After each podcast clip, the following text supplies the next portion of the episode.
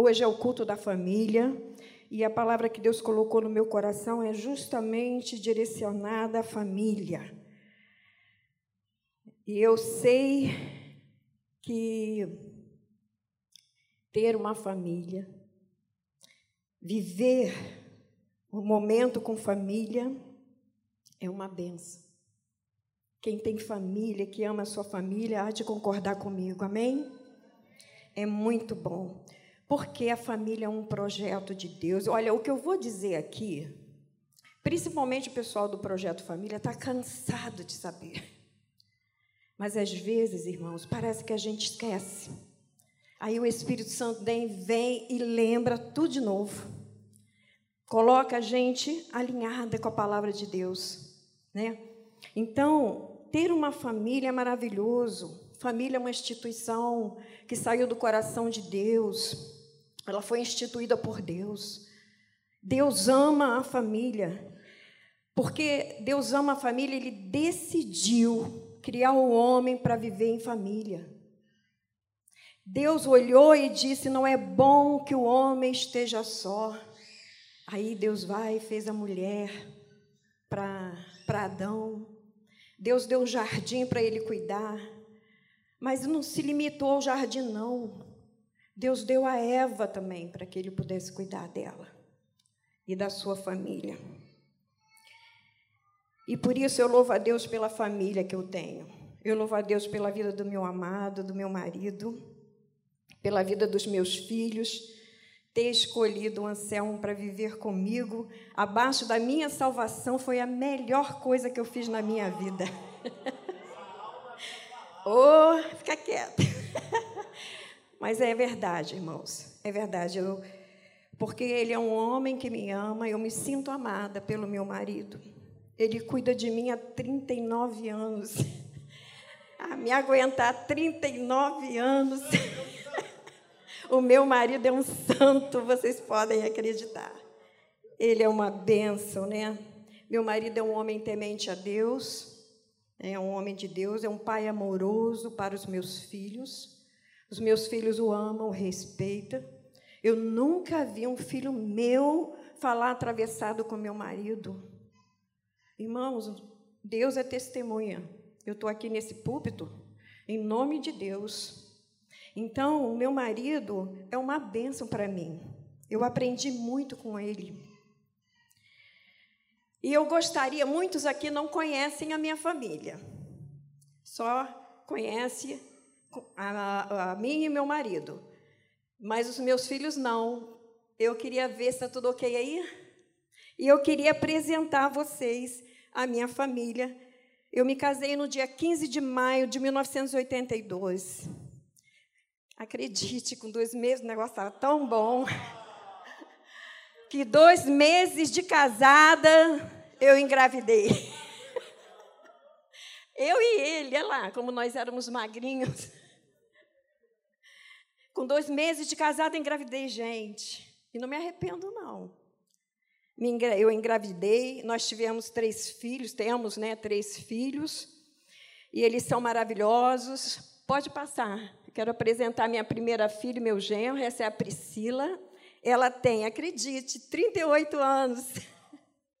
Uma gatinha, né? Essa foto é recente, ela tem 38 anos.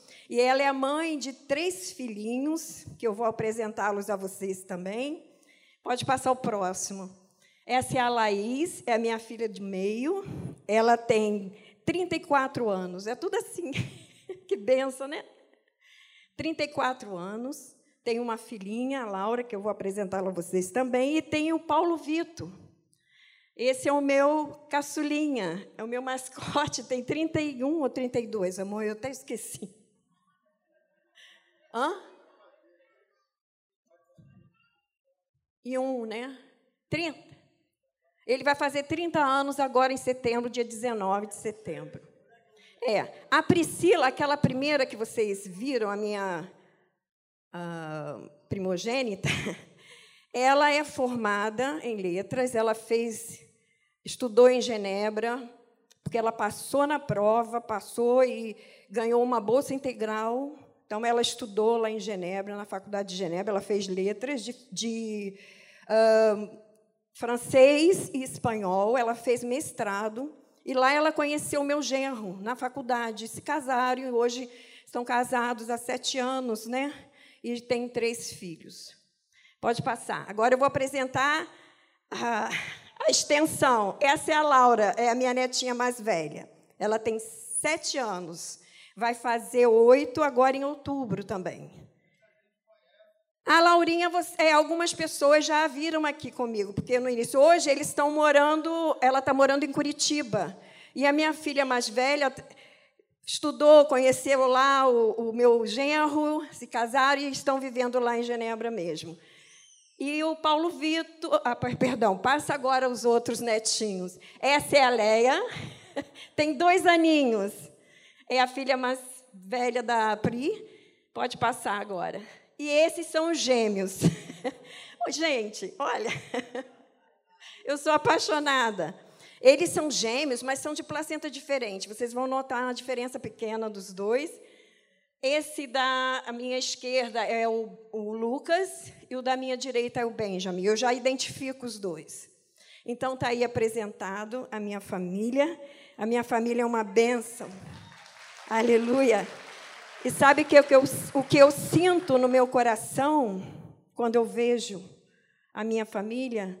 Gratidão. Gratidão a Deus por ter me dado uma família tão bonita, uma família tão abençoada, mas eu vou tentar passar para vocês um pouquinho do porquê Deus abençoou tanto a minha família. Não é porque eu mereço, não. Não é porque o meu marido merece, não é porque nós merecemos. Primeiro, pela bondade e a misericórdia de Deus, e segundo, obediência. Obediência. Então, Deus, como Criador, ele sabia que não era bom o homem viver sozinho. Então, ele decidiu criar, é, instituir a família. E por isso, mas para isso, Deus também não só instituiu a família, mas ele estabeleceu princípios e critérios que devem ser seguidos, obedecidos, vividos. Por que, que Deus fez isso?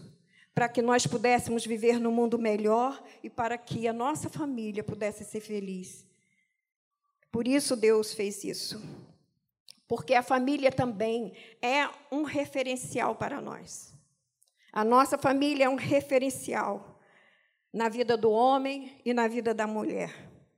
Quando as minhas filhas começaram a namorar, elas me perguntaram, é, me apresentaram, né, o namorado lá. Eu estava na Suíça quando a minha filha me apresentou o namorado dela. E aí depois ela perguntou para mim: "E aí, mãe? O que, que você achou?" Aí eu disse para ela: Está muito cedo para eu avaliar, mas quem tem que achar é você. Use as ferramentas que Deus te deu. Deus te deu o poder de escolha. Deus te deu várias ferramentas que você pode chegar a uma conclusão e decidir o que, que você vai querer, se é isso mesmo. E eu disse, e o conselho que eu dei para ela é o seguinte: primeiro observe como é a família dele, olha a importância da família. Observe como é a família. Veja como ele trata a mãe. Como é que os pais dele se tratam, viu, jovens? Viu, juventude? E quando eu comentava com as minhas amigas né, sobre o namoro da, da, dos meus filhos, a primeira coisa que os meus, meus amigos perguntavam: e aí, é de boa família? Então a família ela passa a ser ela passa não, ela é um referencial para nós.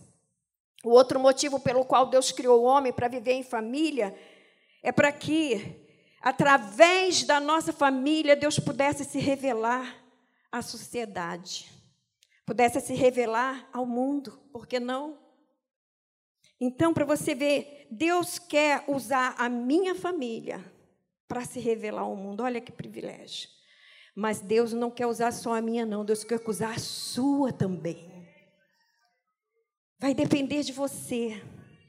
Vai depender se você seguir esses princípios da palavra de Deus, se você seguir os critérios, se você assumir o seu compromisso e cumprir com as suas responsabilidades.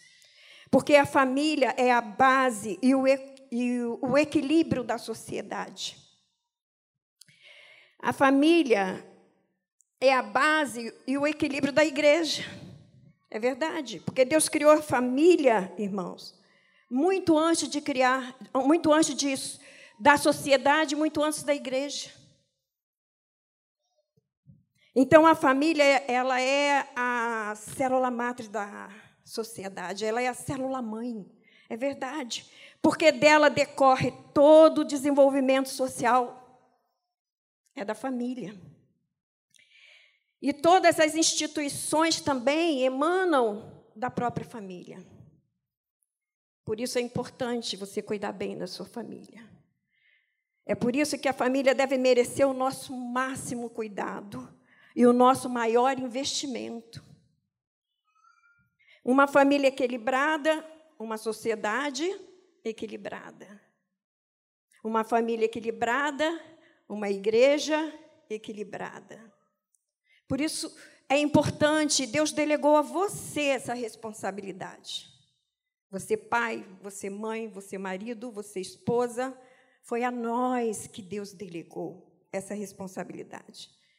E quando Deus estabeleceu princípios e critérios para formar a família, foi com um propósito, irmãos: fazer um mundo melhor, um mundo cheio de harmonia e paz para que nós pudéssemos viver. Então, o, o, primeiro critério estabelecido por Deus para formar uma família, é essa eu vou falar para os jovens. Encontra lá em Gênesis 2, 24. Se você puder botar na tela, eu agradeço.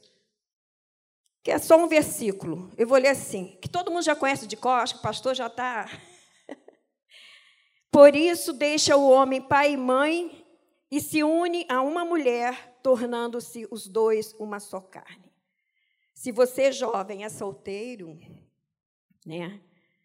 Se vocês seguirem essa ordem, as chances de vocês serem felizes no seu lar, no seu matrimônio, no seu casamento serão enormes. Porque eu parti desse princípio, eu e meu marido. Quando eu me casei, eu era virgem, me casei aos 20 anos de idade. E eu me casei na presença de Deus. E eu não me arrependo de ter feito isso, porque hoje eu estou colhendo os frutos da obediência. Então, se você quer ser feliz, primeiro tem o namoro, o noivado. Nós ficamos entre namoro e noivado três anos, né, meu amor? Três anos. Para nos conhecer, eu conheci a família dele. E aí, que o negócio começou, a esquentar, opa, vamos casar, que é melhor. Né, amor? O negócio começou a ficar quente, meu Deus do céu, foi uma luta. O quê? Você não sabe, o resto deixa comigo. Isso aí é só coisa minha. Mas você não sabe. O negócio começou a esquentar. Eu falei, opa! Primeiro, jovem. Conheci, tinha 17 anos. Me casei aos 20 anos. O hormônio, tudo. Porque jovem acha que não, né, pastor? Ué, ele é normal. Como assim? Ele é normal e muito normal. É, só que, infelizmente, irmãos, tem gente que primeiro faz filho para depois casar. Essa não foi a ordem que Deus estabeleceu. A ordem que Deus estabeleceu é deixar pai e mãe e depois se unir e tornar os dois uma só carne, depois que receber a bênção de Deus e da igreja. Então, nós dois primeiros deixamos os nossos pais, trocamos as, as nossas alianças, para depois, então, partir para a lua de mel. E, finalmente, nós constituímos o nosso lar. Então, nós fizemos tudo direitinho, irmão, como manda o figurino. Me casei, como eu já disse, aos 20 anos de idade, virgem. E eu acho lindo não me arrependo, tenho até um certo orgulho santo de dizer isso, porque eu achava muito bonito. Dentro do meu coração eu dizia que na minha boquinha não é qualquer um que ia beijar, não. E no meu corpinho não seria qualquer um que ia tocar. Então, grava, jovem. os frutos que você colhe depois, não tem preço. Não tem preço. Vocês já ouviram o velo ditado, por isso que você tem que deixar. Primeiro princípio, né, o critério, é deixar. Deixar pai e mãe. Vocês já ouviram? Vocês que querem casar? Quem casa, quer casa. Longe da casa, de onde se casa. Vocês já ouviram esse ditado? Quem casa, quer casa, longe da casa de onde se casa. É mudança de endereço mesmo. É mudança de endereço. E foi assim que a nossa família começou, né, amor? Nós nos mudamos, fomos para a nossa casa.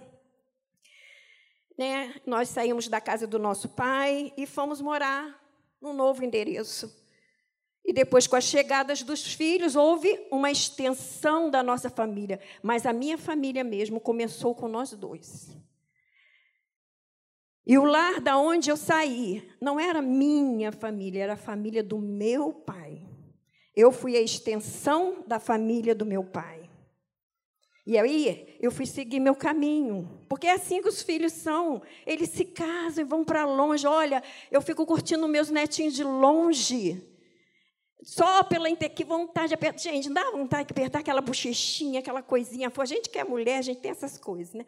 E eu fico ali só namorando. Eu fico, ai, filha, dá vontade de pular dentro do, do aparelho, mas não pode, né? Mas, enfim. Então, meu, come... meu lar começou assim. Ah, oficializamos o nosso casamento, foi tudo preto no branco. Nós oficializamos juntos, né, casamos na igreja, saímos literalmente da dependência dos nossos pais, fomos viver a nossa vida juntos em comum no nosso lar. E eu vou dizer para vocês, foi a melhor coisa, olha, Deus sabe o que faz. Deus nunca tive problemas com ninguém, nem da minha família, assim, pessoal, nem da família dele, nem da com a minha sogra. Minha sogra era uma é assim, igualzinho meu marido, olha, Deus é maravilhoso. E uma bênção. Calma, sabe? Uma gente boa. Sabe que é gente boa? Não tinha boca, mas quando abria era de uma sabedoria. Falava muito pouco. Mas eu gostava de estar perto da minha sogra, porque ela sempre foi uma benção. Hoje Deus já levou. Então, e eu, por isso é importante, irmão, sair. Vai viver a sua vida. Procura começar o seu lar em outro endereço. Corta essa dependência, porque eu já vi casamentos serem desfeitos, laços de família serem cortados, simplesmente porque o casal não seguiu essa ordem. Porque isso foi uma ordem. É deixar pai e mãe se unir com o seu cônjuge em outro endereço. E todos nós sabemos que esse deixar precisa ser geográfico, financeiro, emocional. Tem gente que casa e ainda fica dependendo financeiramente do pai e da mãe. Não é a ordem de Deus. Eu não vou entrar nesse detalhe para não tomar muito tempo. Nós, eu e meu marido, vivemos aos nossos, às nossas custas, nosso trabalho. Nós nos casamos, trabalhamos, criamos os nossos filhos com a ajuda de Deus. Nunca dependi do meu pai nem da minha mãe. E eu estou colhendo frutos disso. É importante seguir a ordem de Deus. Foi fácil? Não, não foi, não é fácil para ninguém. E outra, eu vou dizer uma coisa: eu amo demais meu marido, mas ele não é perfeito. E eu sei que ele também me ama, ele sabe de todos os meus defeitos, mas eu amo tanto que o meu foco é só nas qualidades dele. Eu consigo esquecer os defeitos. Aliás, eu faço questão, eu só oro para que Deus transforme os defeitos deles em qualidade, assim comigo também. Então, o que eu e meu marido fizemos, hoje os nossos filhos estão casados, e, e notem uma coisa interessante: hoje o meu ninho está vazio. O meu ninho está vazio. Os meus filhos estão casados, só está eu e ele. Mas para para pensar, não foi assim que tudo começou? E vai ser assim que vai terminar até que a morte nos separe. Porque quando eu me casei, eu coloquei no meu coração essa palavra no meu coração: eu só vou me separar desse homem só a morte vai me separar. Eu vou aguentar, vou me firmar na rocha. E assim eu fiz e estou aqui. Não me arrependo, irmãos. Não me arrependo de, de ter obedecido esse mandamento. Porque, olha, não foi propósito de Deus que que o homem se divorciasse, que não é não foi não, não é o propósito. Quando foi questionado Jesus sobre isso, Jesus disse que foi por causa da dureza do nosso coração que Moisés fez. Criou aí, inventou lá o divórcio. Mas eu vou ler aqui na palavra de Deus que Deus abomina o divórcio, o repúdio. Deus abomina. E é por isso, irmãos, que nós temos que cuidar bem da nossa família e temos que cuidar bem um do outro, porque no final só vai ficar nós dois. E agora estou aqui curtindo, ainda inteirona, nós dois, né, amor? A gente já sai, vamos passear, vamos passar um final de... E agora? E, gente, eu nem conto para vocês, a gente está igual pinto no lixo, sozinhos, dois dentro de casa. Você imagina o que, que acontece dentro de quatro paredes. Ah, é uma benção. É benção, olha lá, hein? É uma benção, porque eu, seja o que você estiver pensando, é abençoado por Deus. E aqui, pastor, estou cuspindo. então, a família, vamos voltar aqui para o texto, porque eu sei que vocês se empolgaram aí. A família, ela é preciosíssima para Deus. Por isso, nós temos que investir, irmão. No final das nossas vidas, você vai olhar para trás e vai ver que valeu a pena. A Bíblia nos garante isso. Veja o que o Salmo diz, no Salmo 128, verso 1 e 2. Bem-aventurado aquele que teme ao Senhor e anda nos seus caminhos. Foi o que nós fizemos. Do trabalho das suas mãos comerás. Nós trabalhamos para criar os nossos filhos, para nos sustentar. Não dependemos de ninguém. E no final, feliz será e tudo lhe irá bem. Olha que maravilha. Aí você olha assim, gente, que família exemplar, não é não. É pura graça, é pura misericórdia, é pura bondade, porque eu tenho defeitos e ele também tem. Nós somos seres humanos iguaizinhos a você. A diferença é que nós nos sujeitamos ao Espírito Santo. Eu procuro ser uma mulher transformada pelo Espírito de Deus. Eu vivo lutando com isso cada dia, irmãos. Cada dia lutando comigo mesmo. É uma guerra interior. Mas Deus tem me dado vitória. E eu tenho sentido a paz de Jesus. Na hora de enfrentar um problema, pedir a Deus sabedoria, Deus me dá. Porque problemas todo mundo tem, todo mundo passa por altos e baixos. A questão é: você vai passar por esse problema com Jesus ou sem Ele? O, o, a, a, questão é: você vai vencer ou vai ser um derrotado? Porque se você obedecer a palavra de Deus, ela te garante que você será feliz e tudo lhe, lhe irá bem. Então, irmãos, nós não podemos esquecer que a palavra de Deus, ela é nossa regra de fé, de prática e de conduta. Deus simplesmente não criou a família e disse, deixou lá o Léo, não. Ele deixou princípios para que pudesse ser seguido, para que pudesse ser obedecido. Critérios. No final, nós vamos ver que valeu a pena todo o sacrifício e o nome de Deus vai ser glorificado e você vai ser testemunha para essa sociedade que nós vivemos. E como a ideia veio de Deus, ele também estabeleceu para que nós cuidássemos bem da nossa família. E é disso que eu vou falar nessa noite. Olha, até como se eu não tivesse falado nada. Mas mulher é assim mesmo, não é para não. E foi só uma introdução. Eu acho que até meia-noite eu consigo falar tudo, né? Vou fazer igual. E depois eu mando vocês ficarem de pé só para fingir que a gente vai embora. Como diz um pastor que eu gosto muito de ouvi-lo. Então, em 1 Timóteo 5,8 diz assim: é, o apóstolo Paulo escrevendo, diz assim: Ora, se alguém não cuida dos seus, e especialmente dos da própria casa, tem negado a fé e é pior do que os, os descrentes. Aí eu tenho uma versão que eu gosto muito de ler, que é a, a nova Bíblia Viva. Eu acho que é mais recente, pastor, da, das traduções, né? Eu estava conversando com o pastor Assir e, e é muito boa realmente. Diz assim, nessa nova tradução: se alguém não cuida dos seus parentes, os da sua própria casa, olha, seu parente, são os da sua própria casa, negou a fé e é pior do que os descrentes. Irmãos, tudo que isso que eu acabei de ler não foi invenção minha, não. Isso está na Bíblia. Isso está na palavra de Deus.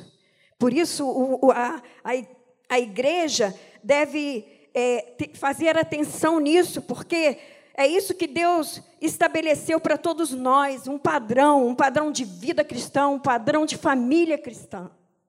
Foi isso que Deus fez.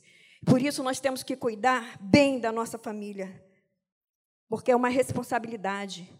O que está escrito aqui na palavra de Deus não é uma opinião minha. O que eu estou dizendo aqui não, não é porque eu quis, é o que está dentro da palavra de Deus. Então, o que Deus está dizendo nesse versículo é que aquele que não cuida da sua casa, ou seja, aquele que não cuida da sua família, ele não está dizendo que é igual, não, ele está dizendo que é pior do que os descrentes. Quer dizer, é pior, não é nem igual, é pior. Então, irmãos, imagina. O que o apóstolo Paulo está querendo dizer aqui é o seguinte: Jô, Anselmo, vocês não têm o direito de negligenciar a sua casa. Ele está dizendo isso, foi isso que eu entendi. E nós prometemos diante de Deus cuidar da nossa casa, cuidar um do outro, cuidar dos nossos filhos e cuidar um do outro até o fim da nossa vida. No nosso casamento, nós trocamos aliança, fizemos promessas diante de Deus, com muitas testemunhas no altar num lugar santo. Então eu estou lembrando aos casados isso. Eu sei que vocês estão cansados de ouvir, mas se Deus me colocou no meu coração, eu nem ia trazer mais essa palavra. E, e, e, quando eu recebi o convite, mas foi a primeira coisa que veio na minha cabeça. E eu estou trazendo hoje. No altar, nós firmamos um compromisso de cuidarmos um do outro, na alegria, na tristeza, na saúde e na doença. Agora eu pergunto: foi brincadeira ou você estava falando sério? Você estava brincando com Deus ou você estava falando sério? Isso saiu do seu coração. É só para você refletir. Pergunta isso para você mesmo. Porque quando a gente chega no altar e faz um compromisso, uma aliança, com Deus não se brinca. Isso é coisa muito séria. Então, reflita nisso. Se nós prometemos ficarmos juntos, até que a morte nos separasse. As pessoas hoje se casam pensando em se separar. Então não casa, porque casamento não é brincadeira de criança. Casamento é coisa muito séria. Saiu do coração de Deus, não foi uma invenção do homem, não. Saiu da mente, do coração de Deus, Deus quis. Então, se você negligenciar isso, você vai estar é, ferindo o seu relacionamento com Deus. Então é isso. Nós firmamos um compromisso de fidelidade, de estar cuidando um do outro. Eu, quando fiz essa afirmação, quando eu, eu, eu fiz essa aliança com Deus no altar, nenhuma, de nenhuma maneira eu pensava que houvesse algum tipo de possibilidade de eu romper com essa aliança. Eu fiz dessa maneira, e eu acredito que a maioria aqui também, servos de Deus, fez esse compromisso e não tinha intenção de romper com essa aliança, com esse, de, esse compromisso. Porque nós sabemos da importância que é esse passo. Então, juntos, com o compromisso, nós também, é, que nós temos que ter no, na, na, nossa, na nossa aliança, na, nesse cuidado com a família, nós, Deus também estabeleceu algumas atribuições né? Não só um cuidar, mas as tarefas também, as responsabilidades. É um pacote, irmão, veio tudo. Nós temos responsabilidade. Eu, como esposa, eu tenho que. Porque está tudo na Bíblia. Você não sabe qual é? Abra a Bíblia, começa a estudar, vai lá, tem tanto capítulo. Entre na internet, você só botar lá casamento, tudo que fala sobre casamento na Bíblia. O que, que Deus fala sobre o esposo, o que, que Deus fala sobre a esposa, o filho. Está tudo lá. Então, o marido, eu como esposa, devo me submeter ao meu marido. Eu vou, não vou destrinchar isso, não, vou só falar assim por alto, só para você ter uma noção, mas você pode buscar mais informações, isso vai te ajudar. Então, e, e, e ser auxiliadora dele. E a dele é me amar como esposa e cuidar de mim, me proteger. Essa é a função dele. Essa é a responsabilidade dele. Essa é a nossa missão juntos de cuidar do nosso lar. Porque a nossa missão começa dentro da nossa casa.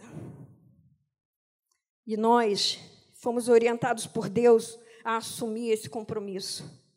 Vocês me desculpem, irmãos, de ter falado é, coisas que vocês já estão cansados de saber. Mas eu acredito que tem pessoas aqui que precisam relembrar, que precisa refrescar a memória. Então, você sabia, agora eu vou puxar um pouco mais para o meu marido. Eu falei para ele e vou puxar para o marido. Você sabia, marido, que você é o cabeça do lar? Foi isso? Você sabia disso? E você, como cabeça do lar, você terá que responder diante de Deus pela sua família, pela sua esposa, pelos seus filhos. Então, nós todos, tanto esposa, filho, marido, mãe, todo mundo vai ter que responder um dia diante de Deus. Nós teremos que prestar conta de tudo que nós fizemos e tudo que nós deixamos de fazer. Por isso é bom a gente estar sempre nos pés do Senhor, pedindo a direção, orientação de Deus, né, em tudo que a gente for fazer. Eu vou adiantar. Porque a família é o projeto de Deus, saiu do coração de Deus, como eu já disse. A família é tão importante que eu sei que nós vamos, se Deus chegasse hoje, ou se Deus me levasse hoje, quando eu chegasse lá diante de Deus, a primeira coisa que viria na minha mente seria a minha família. E, eu ia olhar para Deus e pensar na minha família. Mas eu louvo a Deus porque até aqui, Ebenézia me ajudou, Senhor. E a família é tão importante, irmãos, que na escala de valores cristão, ela ocupa o segundo lugar. É óbvio que em primeiro lugar está Deus. Mas nós sabemos que é Deus, família e igreja. Nós não podemos confundir as coisas. É Deus, família e igreja. Nós não podemos colocar a família acima de Deus e nem muito menos o ministério em cima da família. Atropelar essa ordem, nós não podemos fazer isso, irmãos. Se nós fizermos isso, vai ser o caos. Se nós não seguirmos essa orientação, será um fracasso. Por isso nós temos que manter a ordem. Vamos botar ordem nessa casa? Vamos?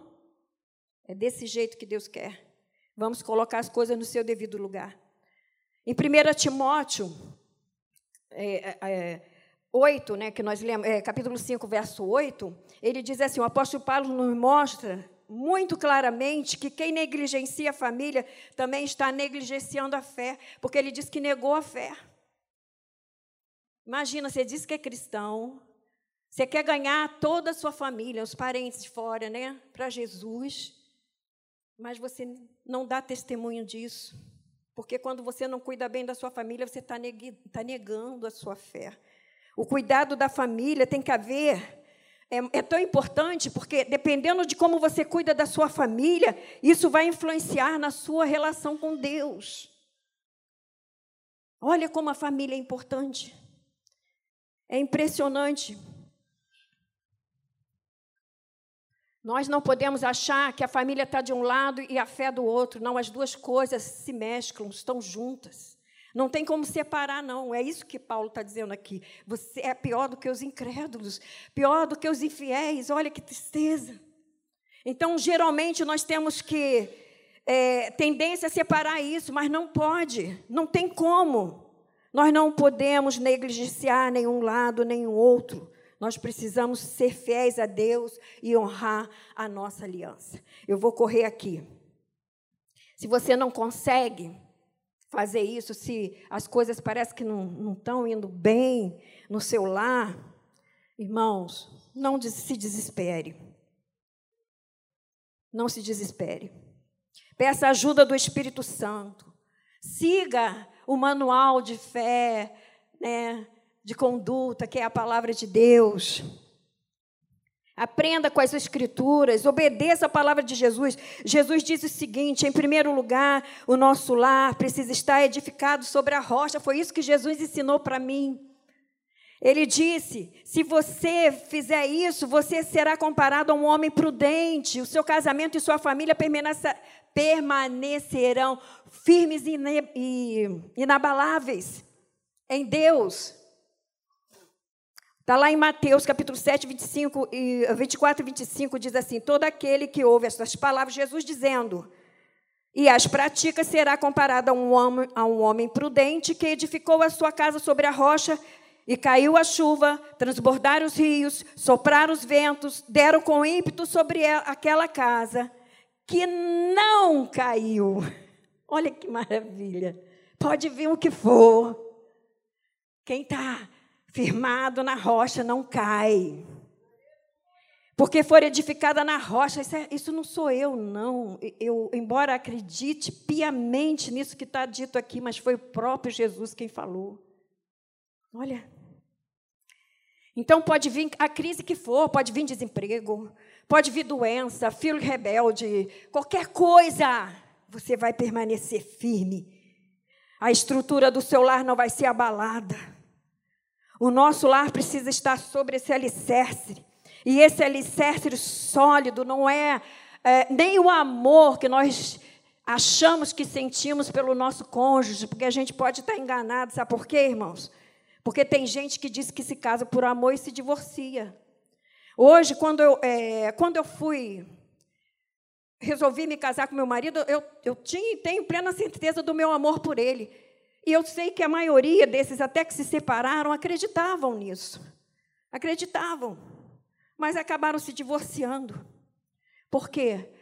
Porque não estavam edificados sobre a rocha. É isso, irmão.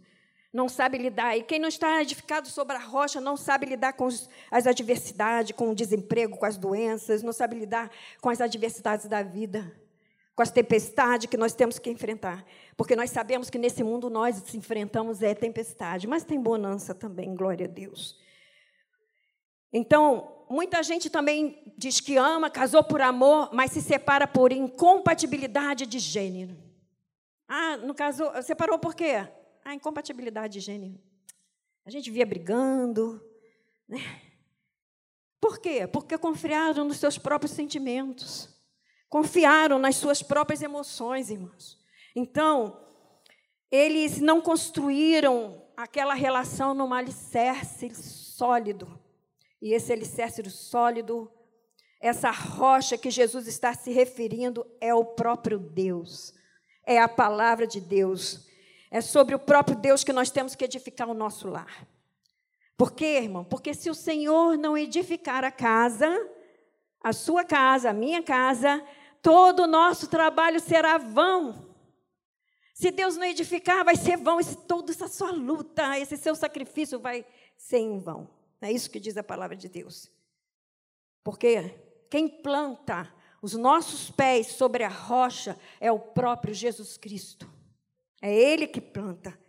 Então, se você está casado há muitos anos, percebe que a sua família ainda não está bem firme, bem firmada sobre a rocha, né? que você não edificou a sua casa sobre ela, você percebe que seu lar está comprometido. Se você já é casado e está passando por uma tempestade no seu casamento, se você sente que o seu lar está sendo balançado pelo vento, quase indo a pique, preste a ser destruídos, e você não sabe mais o que fazer, está querendo desistir, eu quero dizer para você da parte de Deus, escuta o que eu vou te falar. Não desiste não. Não perca sua fé. Lute pelo seu casamento, não desanime não. Porque o Deus Todo-Poderoso não desistiu de você e nem da sua família, e não vai desistir. Então permaneça firme, Jesus está aqui para nos ajudar. Ele prometeu: estarei convosco todos os dias da sua vida, das vossas vidas, até a consumação do século. Então, nesse momento, Jesus está contigo, você não está só. Você não está, Jesus está aqui. Ele é aquele que acalma a tempestade, lembra? Ele é aquele que acalma o mar. Então não desista, o vento vai cessar, isso vai passar. Jesus é o único que pode reverter esse quadro, essa situação. Então clame por ele, lute pela sua família, se reanime no Senhor, não deixe que o inimigo leve vantagem sobre você, sobre a sua casa, sobre a sua família, arrancando ela de você. Não permita isso. Ore a Deus e fortaleça nele. Faça o que Davi fez, o rei Davi. Quando ele chegou lá em Ziclag, encontrou a sua cidade destruída, quer dizer, a casa dele estava destruída. O inimigo tinha levado toda a família dele de lá, os filhos, tudo que eles tinham. Davi chorou muito quando chegou lá e viu aquela destruição, porque era a família dele. Era a casa dele que estava sendo destruída pelo inimigo. O inimigo estava levou a família dele. Davi chorou até não ter mais forças e, e depois vocês podem ler mais sobre essa história. Mas a Bíblia diz que depois, ele vendo aquela destruição toda, a família dele, o inimigo ter levado a família dele, a Bíblia diz que ele orou, que ele se reanimou no Senhor, que ele orou a Deus, ele não ficou parado, ele orou, ele foi à luta, então vai à luta, meu irmão. Não permita que a sua família, que o inimigo leve vantagem sobre você, sobre a sua casa. Seus filhos são do Senhor. O seu lar é o lugar onde Deus habita. Então não permita. Lute, faça igual Davi. Vá à luta, não fica parado. Davi orou, perguntou a Deus o que, que ele deveria fazer, se ele deveria ir atrás do inimigo, para resgatar a família dele. Ele colocou a causa dele diante de Deus. E Deus respondeu, porque Deus responde, irmão. Se você orar hoje no altar de Deus, colocar essa sua situação, Deus vai te dar uma direção. Ele vai te mostrar o caminho. Então, irmãos, Davi não ficou parado, esperando Deus descer do céu para socorrê-lo. Não.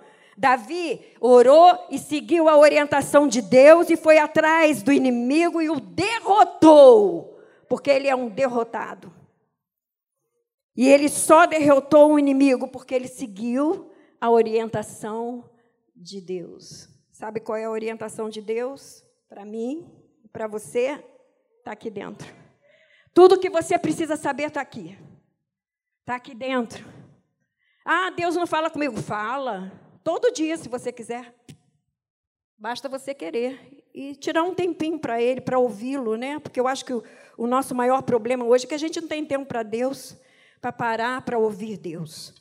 E, pastor, desculpa a hora. Então, para encerrar. Ô Jesus, me perdoa. Eu tô, estou pensando ainda nas oito horas, mas eu vou terminar agora.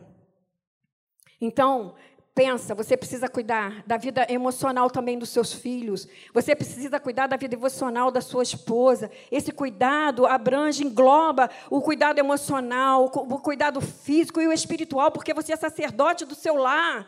A responsabilidade é sua. E o cuidado físico, não deixar faltar nada, proteja a sua família o cuidado emocional. Diga para o seu filho que você o ama. Diga para sua esposa que você a ama. Não deixe para depois. Hoje a gente estava assistindo um filme que eu achei muito interessante. Eu esqueci o nome do filme, que eu nunca. Os Corajosos. E tem uma cena muito interessante. Uma menininha de 10 anos, ou a 8 anos, é, chamou o pai para dançar, porque queria mostrar ele uma musiquinha, mas o pai sempre com vergonha, de que isso foi num parque. E aí o pai com vergonha, porque não queria se expor. Imagina, coisa linda, a menininha lá, vem, pai, eu vou ensinar o senhor os passinhos, e ele não foi. Sabe o que aconteceu? A filhinha dele foi atropelada por um carro. Depois de mais alguns dias se passaram. Ela morreu e ele ficou com aquilo no meu no coração. Puxa vida, eu poderia ter sido um pai melhor. Eu poderia ter aproveitado aquele momento, ter dançado com a minha filha, ter chegado, dar um beijo nela, ter abraçado ela. E Deus está te dando essa oportunidade. Beija seu filho, abrace ele, beija sua esposa, cuide da sua família, porque a sua família é importante para Deus. Que você não fizer isso, Deus vai cortar relações com você. Deus vai dizer: Eu não vou te ouvir mais. É isso que Deus vai falar. Então, para terminar, Eu quero ler para terminar. Eu tinha. Eu exagero um pouco, irmãos, nas minhas. Eu quero fechar agora, senão o pastor Davi vem aqui e me tira o microfone. Eu quero ler para você é, 1 Coríntios 13. Vá para casa meditando. Todo mundo, eu sei que tem gente que sabe de cor. O amor é paciente. Você diz que ama a sua família. Você ama a Deus. Você sabe do seu compromisso com Ele. Então, um, um cristão de padrão assim é, é, divino que veio da parte de Deus é isso. Ó, o amor é paciente, é benigno. O amor não arde ciúmes. O amor não se ufama, não é orgulhoso né? não se ensoberbece, o amor não se conduz inconvenientemente, não é grosseiro. Né? O amor não procura seus próprios interesses, não é egoísta, nem se exaspera, não fica irritado, não se ressente do mal, quer dizer, não guarda mágoa, não se alega com a injustiça, mas regozija-se com a verdade. Tudo sofre, tudo crê, tudo espera e tudo suporta. Obrigada, pastor. Irmãos, Valorize a sua família. Porque esse mesmo Deus que diz: clama a mim, responder-te-ei, responder-te-ei. Se você negligenciar sua família, Deus vai dizer: Eu não vou mais ouvir as suas orações. Vai ser o mesmo que diz que ouviria. É tão importante a sua família.